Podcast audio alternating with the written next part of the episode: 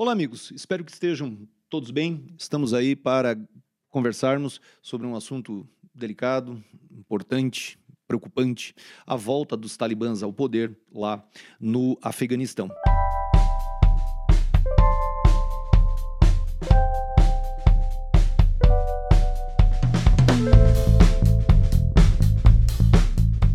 Então, nesse 15 episódio, já da nossa terceira temporada do Atualizando, vamos bater um papo sobre isso. Estou aqui eu, o professor Alexandre, juntamente aí com o professor Monteiro e o professor Musselin. Nós fizemos aí uma conversa prévia e separamos aí a nossa conversa justamente para buscar o máximo possível atendê-los nas expectativas aí das provas dos vestibulares e do Enem. Então vamos começar aí com o Musselin, que vai nos dar, dentro da sua propriedade, um contexto importante histórico sobre o Afeganistão. O Afeganistão é um país que está localizado na Ásia Central, né? um país que tem uma, um histórico de resistência, né, Monteiro? Os afeganos eles resistiram à invasão inglesa. Os ingleses enviaram um exército, praticamente não sobrou ninguém. E é um país é, artificial, não há uma nacionalidade afegã. Você tem no território que convencionaram chamar de Afeganistão, várias etnias, os pastuns, também chamados de patanes, os tadjiques, os uzbeques, os hazarás, os, um grande número de etnias. A religião é a muçulmana, 89, 90% são sunitas e uns 9% xiitas e daí pequenos grupos até cristãos. Mas o, o Afeganistão é, vai ser um estado tampão entre a Índia, né? os britânicos depois resolveram endossar o Estado afegão e temendo o expansionismo russo. Veio a Guerra Fria e até de, os estrategistas ficaram imaginando que os soviéticos poderiam se expandir pelo território afegão. Mas na década de 70, o Afeganistão passou por transformações. Em 73, a monarquia foi abolida, o país se tornou uma república. E em 78 foi dado um golpe militar. Foi dado um golpe, né? O Partido é, Democrático do Afeganistão, democrático não tem muita coisa, de tendência marxista, com apoio soviético, chegou ao poder. O, esse partido vai tentar realizar reformas, começando por uma reforma agrária, estabelecendo também a igualdade jurídica entre homens e mulheres. Só que a sociedade afegã é uma sociedade tribal, né? Você tem tradições milenares e a religião tem uma importância significativa. Aplicava-se até então a Sharia, mas havia uma certa moderação ali nos anos 60 e 70. Nós temos fotos de mulheres com trajes ocidentais, mulheres trabalhando no serviço público e também em diversas profissões. Mas em 79, esse governo endossado pela União Soviética sofre uma oposição crescente. São os mujahedins, são vários grupos, uns moderados e outros fundamentalistas. É preciso não esquecer que vivíamos a Guerra Fria. Os norte-americanos vão fornecer armamentos a esses mujahedins, esses guerreiros santos. A Arábia Saudita, os Emirados Árabes, vão fornecer recursos financeiros. E o Paquistão, apoio logístico. Porque não há uma fronteira assim definida em termos culturais entre Paquistão e Afeganistão. Esses pastuns eles vivem tanto no Afeganistão quanto no Paquistão. O governo afegão, um sujeito chamado Brabak Karmal, que era Tajik, pede ajuda à União Soviética. Ele vai a Moscou e o Leonid Brezhnev promete que iria mandar essa ajuda. E houve a invasão soviética. Então, de 79 até 89 foi a fase de ocupação do Afeganistão por tropas soviéticas. Eles enviaram um pouco mais de 15 mil homens e acreditavam que sufocariam as guerrilhas. Mas eu diria que teriam sufocado sim, se não houvesse o apoio financeiro desses países que eu citei, principalmente a Arábia Saudita, e o apoio militar dos Estados Unidos. Porque assim como lá atrás a União Soviética, através do Vietnã do Norte, armou os Vietcongs, daí os reveses que os norte-americanos sofreram no Vietnã, no Afeganistão, esses mujahedins vão ter armas sofisticadas, vão ter inclusive mísseis derrubando aviões soviéticos em larga escala. É, o Mikhail Gorbachev chega ao poder na União Soviética em 85 e ele vai procurar salvar o regime com a sua perestroika e com a glasnost. Era preciso reduzir as despesas militares. E a guerra do Afeganistão havia se transformado numa espécie de Vietnã da União Soviética. Não havia pressão da opinião pública, porque, obviamente, não havia uma democracia como nos Estados Unidos, quando tivemos aquelas, aqueles protestos contra a guerra do Vietnã. Mas ele começa a retirar as tropas e armar o exército afegão, inclusive mudaram o presidente, um médico, Mohamed Najibullah, que começa a fazer concessões aos grupos fundamentalistas moderados. Inclusive, o nome do país passa a ser uma república islâmica. Então, eles voltaram a, adotar certas práticas islâmicas. Porém, as guerrilhas continuavam.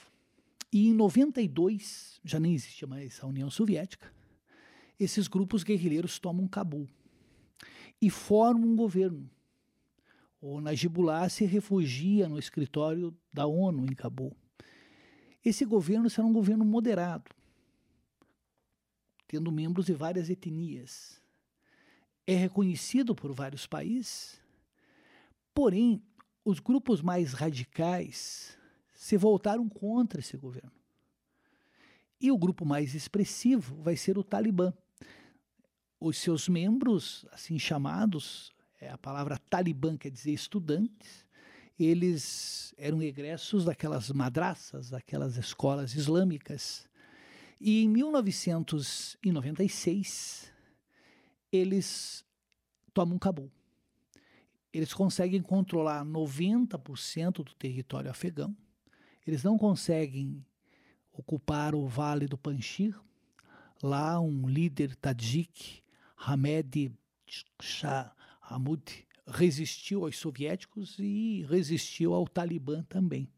E de 96 a 2001 é a fase do governo Talibã, que o professor Monteiro pode esclarecer algumas isso, coisas. Isso aí, Mussolini.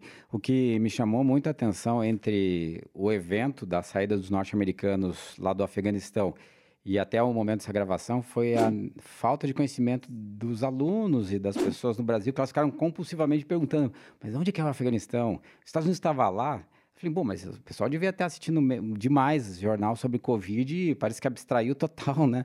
Não existia.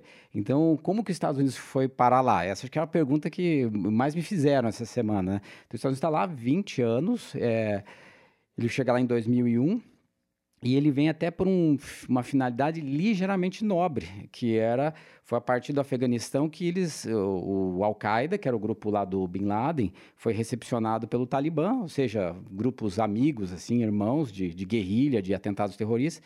E aí os Estados Unidos falou, eu tenho que me vingar. Vários países do mundo apoiaram isso, né? A ONU falou, não é ideal que faça uma invasão, mas se tiver que fazer, né, você está se defendendo do 11 de setembro. Então, os Estados Unidos entrou lá por causa do 11 de setembro, basicamente.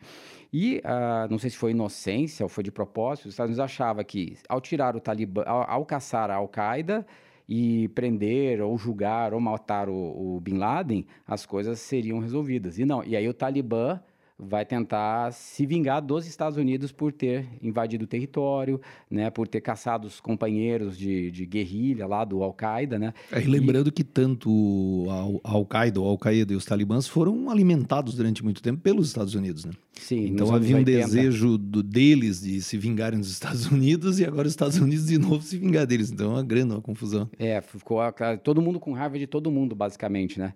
E aí a inocência, que eu imagino que seja uma inocência dos Estados Unidos, é que eles eh, acreditam que você colocando um sistema democrático em qualquer lugar do mundo, sistema bipartidário e dar uma liberdade parecida com a que existe nos Estados Unidos, tudo será resolvido, né? E como o Mocelin bem falou, a região do Afeganistão, Paquistão, até a mesma Índia, você tem culturas tribais, teocráticas, que não, não, não adianta a democracia, né?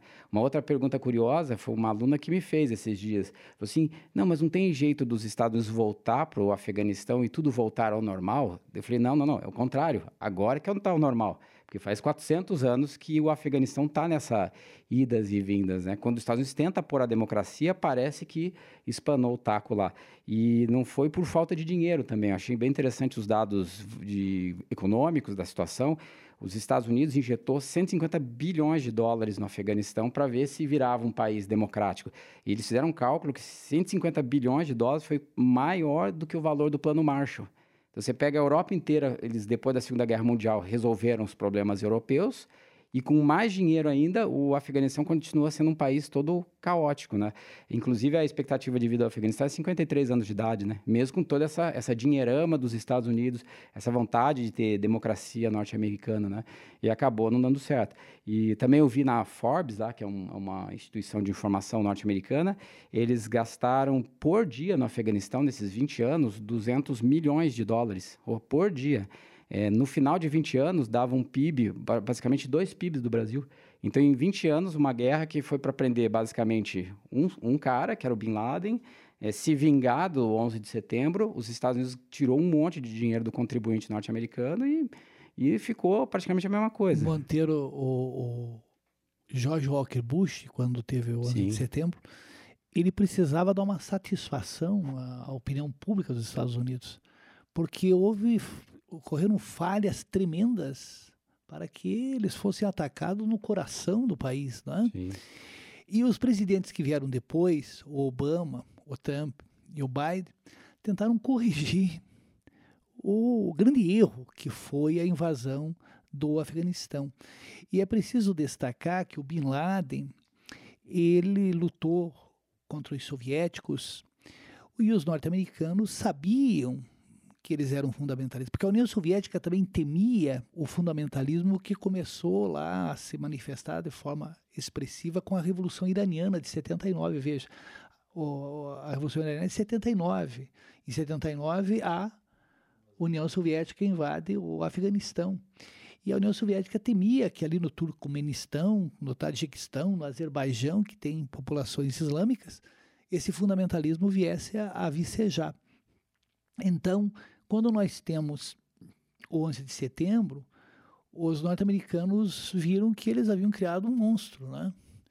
Porque o Bin Laden, quando da Guerra do Golfo, lá de 91, lá que os norte-americanos vão formar uma coalizão para expulsar os iraquianos lá do Kuwait, eles se estabeleceram em, em terras, em território saudita. E o Bin Laden é saudita era saudita, né? E o solo da Arábia Saudita é considerado sagrado. Então, na terra de Maomé, nenhuma potência estrangeira poderia. Nenhuma ocidentalização. É, e ele transforma os Estados Unidos, a União Soviética não existia mais, no grande Satã. Né? Sim. A propósito, o Khomeini já dizia que os Estados Unidos era o Satã número um, Israel o Satã número dois, a União Soviética era o terceiro Satã, então eles vão satanizar o Ocidente. E o Talibã tinha base popular, porque com recursos oriundos de fontes duvidosas, eles efetivam uma política social atrelando as populações também pelo sim, medo, né? Sim. E esse governo do Hamad Karzai, aí, que os norte-americanos apoiaram, e esse último governo, governos corruptos. Sim. Você veja que o sujeito que perdeu a eleição, que depois tornou-se ministro, deu uma entrevista lá num hotel em Genebra com diária de 12 mil dólares. Quer dizer, uma elite no poder, sustentada com dinheiro norte-americano, e o povo, tanto é que não houve resistência, praticamente Sim. não houve resistência.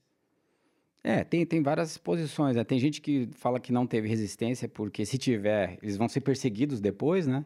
e tem outros que realmente querem que o Talibã volte porque tem uma áurea antiga do Talibã de ser honestos, né? Serem uhum. duros, mas serem honestos. Acho que tem de tudo um pouco, né? É, eu escutei pessoas uh, dizendo, ah, eles são um grupo separatista, eles são nacionalistas, né? São tem outras vertentes também, né? São fundamentalistas, lido, você falou de origem de dinheiro excluso, excluso, né?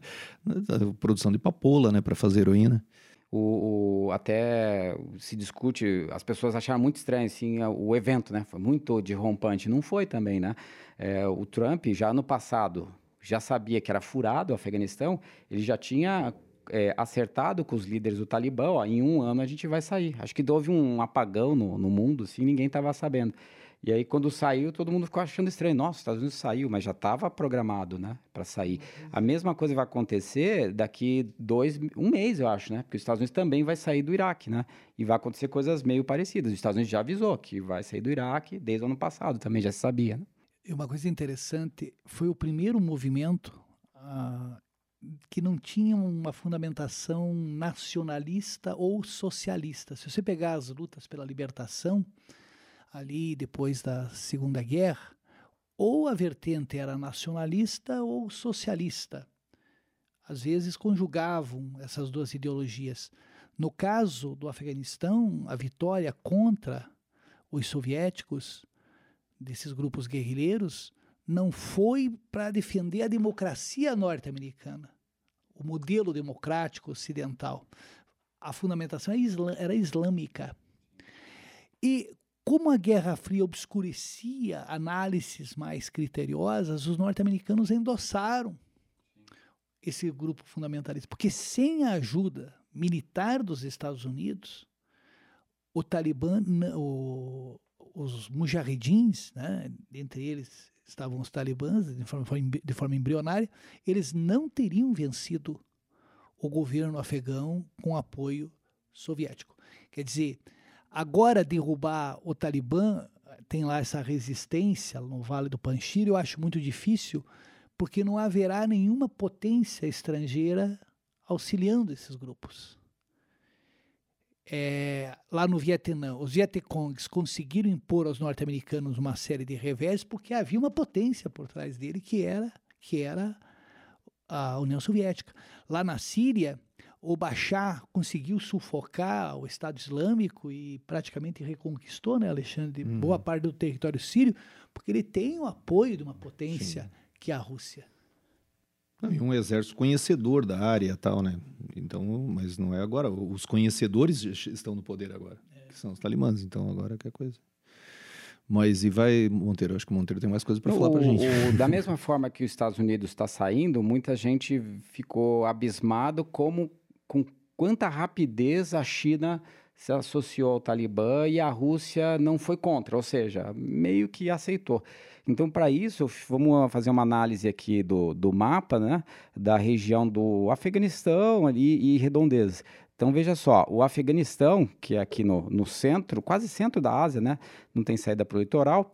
E aí a Rússia, não é que ela apoia o Talibã, mas ela acha melhor não bater de frente, porque o Talibã ele faz uma coisa meio miliciana. Se você tem um terrorista é, que gosta da causa islâmica, que quiser treinar lá, quiser apoio, eles vão apoiar. Então, os países que têm em volta do Afeganistão, tipo o Turco, Turcomenistão, que quase ninguém conhece, o Uzbequistão, eles são aliados da Rússia. Então, eles têm um medo, e que já estava acontecendo, que os talibãs estavam treinando guerrilheiros para fazer processos de independência nesses dois países aqui, que são aliados da Rússia. Então, o que a Rússia fez? Ó, não vamos bater de frente, vamos negociar com o governo da, do Afeganistão novo, do Talibã, vamos tentar aceitar, vamos ver se eles precisam de alguma coisa. Não vou apoiar, mas também não vou bater de frente, porque os Estados Unidos bateu, bateu, bateu, e a própria Rússia, na época da União Soviética, bateu e não conseguiu. Agora, o mais interessante é o caso do, da China. A China acho que é uma pergunta excepcional para a prova, porque antes mesmo da queda de, de Cabo, eu já tinha lido nos jornais que o governo chinês tinha liberado geral vacina para o pessoal do Talibã nessa crise toda do Covid, o governo chegou, ó, vou te dar um brinde. Vamos vacinar todo mundo aí. Que nem fazia os portugueses espanhóis com o índio. Ó, te dou uma faca, um espelho, aí você me dá alguma coisa em troca. Então, para entender isso, essa, essa relação China é, e Afeganistão e Talibã, eu vou dar um zoom aqui de, opa, de afastamento para ver uma questão muito maior, que é o que vai acontecer nos próximos anos. Então, se você olhar para o outro lado aqui, ó, na China, você vai ter a Coreia do Sul, Japão, Taiwan, Filipinas e a Malásia, os famosos, tirando o Japão, é, tigres asiáticos. Então, esses países aqui, ó, os Estados Unidos está aparelhando as marinhas deles, né, desses países, inclusive o Vietnã, que já foi inimigo dos Estados Unidos. Então, acredita-se que nos próximos anos vai ter um bloqueio é, marítimo contra a China. Se você fechar esse mar da China aqui, ó, eles não conseguem exportar nada. E a maior parte dos produtos e cacarecos que você compra da China hoje em dia, eles passam por esse esse estreitinho aqui, por incrível que pareça. Ó, se você tem alguma coisa chinesa na tua casa, eles passam por esse estreito chamado Estreito de Malaca. Então, esse aqui é o grande funil da, da China hoje, eles estão super preocupados com isso. Então, se os Estados Unidos fizer uma campanha bem feita de bloqueio marítimo, é um abraço para o gaiteiro. Aí o que, que a China percebeu? Ó, uma das formas de você resolver um problema ou criar um, um bypass, uma saída de emergência, é você se aproximar com o Afeganistão, Opa, deixa eu melhorar aqui o nível da imagem, e fazer ferrovias, né, passando por dentro do Afeganistão, ligando aqui embaixo o Paquistão para entrar matéria-prima para a China, né? Isso aqui seria uma derivação daquela famosa ferrovia Rota da China, Rota da Seda, perdão, e fazer gasodutos e oleodutos para alimentar a, de energia o país China. E vindo aqui pelo Oriente Médio. Daí você faz uma espécie de uh, agrada gregos e troianos ali, ajeita o Afeganistão, dinheiro para para o Talibã. O Talibã não é confiável, o próprio governo da China também não tem muita confiança, mas é o que tem, né? Você vai pagando e, e o governo a chinês... A China tem um temor também, né? Porque há uma minoria islâmica na China, os uigures, que é minoria na China, 20 milhões de habitantes. Né? Hum. Então, eles também têm essa preocupação que o fundamentalismo do Talibã possa atingir essa população chinesa islâmica que tem sido reprimida, diga-se de passagem, pelo sim. governo de Pequim. Sim, sim. Eles ficam bem aqui, ó, onde tem a, o deserto de Gobi, na China, né, que é, maior, é um dos maiores desertos da Ásia, bem grande. Então, bem nessa região transitória aqui, ó, entre o Afeganistão e a China, fica os Yugures. É, tem uma área bem estreitinha que liga o Afeganistão e a, a China, uhum. e aí a China vai fazendo essa abertura ali mesmo, né, e ao mesmo tempo controlando. Então, vamos dizer assim, a China vai comprar proteção, né, como se faz com a máfia, né? Você paga para os caras não te incomodarem, né? Basicamente, acho que é isso que vai acontecer nos próximos é, e aí anos. tem o corredor também do Rio Indo, né? Que poderia ser o que passa aí, tá com a flechinha ali, ó. Uhum, né? sim, o sim. Rio Indo seria também uma saída para o para o, o Oceano Pacífico, né? o, é, o Oceano pro, Índico. É, o problema que, que, isso realmente é verdade, assim, que o Alexandre falou. O problema é que a Índia, ela é um rival muito grande da China. Da China. E a Índia é louca para pegar essa região também. Hum, então, Aí tem que a é? questão da Caxemira. Né? Caxemira, é, também. Ali é, um, é, curioso, né? Um todo mundo está acostumado a brigar e são coisas que vêm há muito tempo, né? E a, a, Índia também tem o problema da Caxemira, que tem fundamentalistas islâmicos que lutam uns pela independência da Caxemira e outros são favoráveis ao Paquistão, né? Ah, uma coisa que também você mencionou, mas dá para mencionar mais um pouquinho, é como que um grupo de pessoas que você vê que não tem nem ninguém é rico ali no Talibã, né? Todo mundo aquela vida miserável assim de, de povos de deserto. Como é que isso sustenta, né? O Alexandre mencionou da, do ópio, né? Então lá é uma grande área produtora de papoula. A papoula dá para fazer heroína. A heroína é uma droga cara, que eles consomem muito na Ásia, Estados Unidos, e também faz alguma. É, eles, eles sequestram pessoas, né? E é a partir desse sequestro que eles pegam dinheiro. E uma coisa também que eu estava lendo, achei interessante: muitos ricos islâmicos do mundo, né, que eles não mencionam quais são, eles têm o costume de doar dinheiro para o Talibã, como se fosse assim, ó, uma, uma mesada, assim, dá porque se uh, acha interessante a causa do Talibã, do islamismo contra essa ocidentalização da região. Então, não, isso às vezes ajuda a entender como é que um grupo conseguiu sobreviver mais do que 20 anos contra os Estados Unidos, sobreviveu na época da União Soviética, né? É porque tem muita grana rolando por trás, né? Uhum. Na boa. É isso aí. Eu só queria terminar fazendo uma observação física aqui. Né? O, o Afeganistão ele é praticamente do tamanho da região sul do Brasil, mas é um território predominantemente montanhoso que sofre terremotos. Em 98 teve um terremoto que fez 6 mil mortos. É, é, o começo né, dos Himalaias ali. Mas eles têm uma complexidade geológica, eles são riquíssimos. O subsolo deles é riquíssimo. Mas veja que tem lítio, né, tem petróleo, tem carvão, é, ferro, então tal. Mas até a, a questão de, de inventário né, dessas riquezas, estima-se que existam riquezas entre 900 bilhões bilhões de dólares a 3 trilhões. É uma diferença né, muito grande. Então, inclusive, os levantamentos ali são precários. Mas que, por exemplo, países como os Estados Unidos não tanto, né? Mas a China fica de olho nesse tipo de, de, riqueza que poderia ter uma negociata ali para justamente é. explorar é, esse, Eu estava vendo que o cobre, o cobre a China já, já, já... fez um acordo com o Talibã, porque o cobre é muito importante hoje e tem poucos lugares do mundo, né? Uhum. Só tem no Chile, Chile basicamente. Viável só no Chile. E, e tem muito lítio para baterias. Duas coisas que a China precisa é lítio e cobre, é. bastante, é. assim. Uhum. E é um território montanhoso, isso até né, dificultou incursões ali na região. O Osama né, ficou muito tempo escondido, as pessoas falaram das cavernas, das cavernas, mas principalmente em vales de rios, em desfiladeiros que era de difícil acesso. Até o Enem já citou isso né, numa prova né, da, da dificuldade de acesso ali. Então é um território complexo o que acontece lá. E uma outra coisa também, Alexandre, que as pessoas estavam perguntando, os Estados Unidos estava lá? Não é os Estados Unidos, é a OTAN, né? Porque quando sob houve, a liderança, é, sob a liderança uma coalizão sob é. liderança dos Estados Unidos. Tem uma cláusula que é a número 5 do protocolo da OTAN, que é aquela tal cláusula assim, mexeu com um, mexeu com todos. Então, no 11 de setembro, os Estados Unidos pegou o documento lá, ó, galera da Europa, vocês vão ter que participar. É claro que muitos não queriam, mas tiveram que engolir o sapo, né? Essa era uma das grandes brigas da Angela Merkel com o Trump. O Trump falou assim, ó, você tem que investir mais porque está no protocolo lá do, da OTAN. Então, teve 36 países que mandaram soldados para lá. Claro que o maior contingente é norte-americano, teve 150 mil soldados que passaram lá de tudo quanto é país, né? Mas daí sempre fica essa, essa ideia que é os Estados Unidos que estava lá uhum. somente porque queria explorar. Não, tinha vários fatores enrolados por é. trás. Né? E não foi uma missão de paz, foi uma missão de estabilização mesmo. Estabilização. De, é, Primeiro de vingança, caça e vingança é. Bin Laden. Depois de tentativa de, de estabilização, estabilização, depois seja o que Deus quiser. Seja o que Deus quiser, é isso aí. É isso, é isso. Gente, foi um papo longo, foi um papo agradável, né? Espero que vocês tenham realmente curtido e que nós tenhamos aí acertado os alvos né, nas provas dos vestibulares num assunto tão complexo. Caso tenha necessidade, a gente volta aí para fazer uma, uma atualização. Então é isso. Fiquem bem, obrigado por nos acompanhar, até a próxima.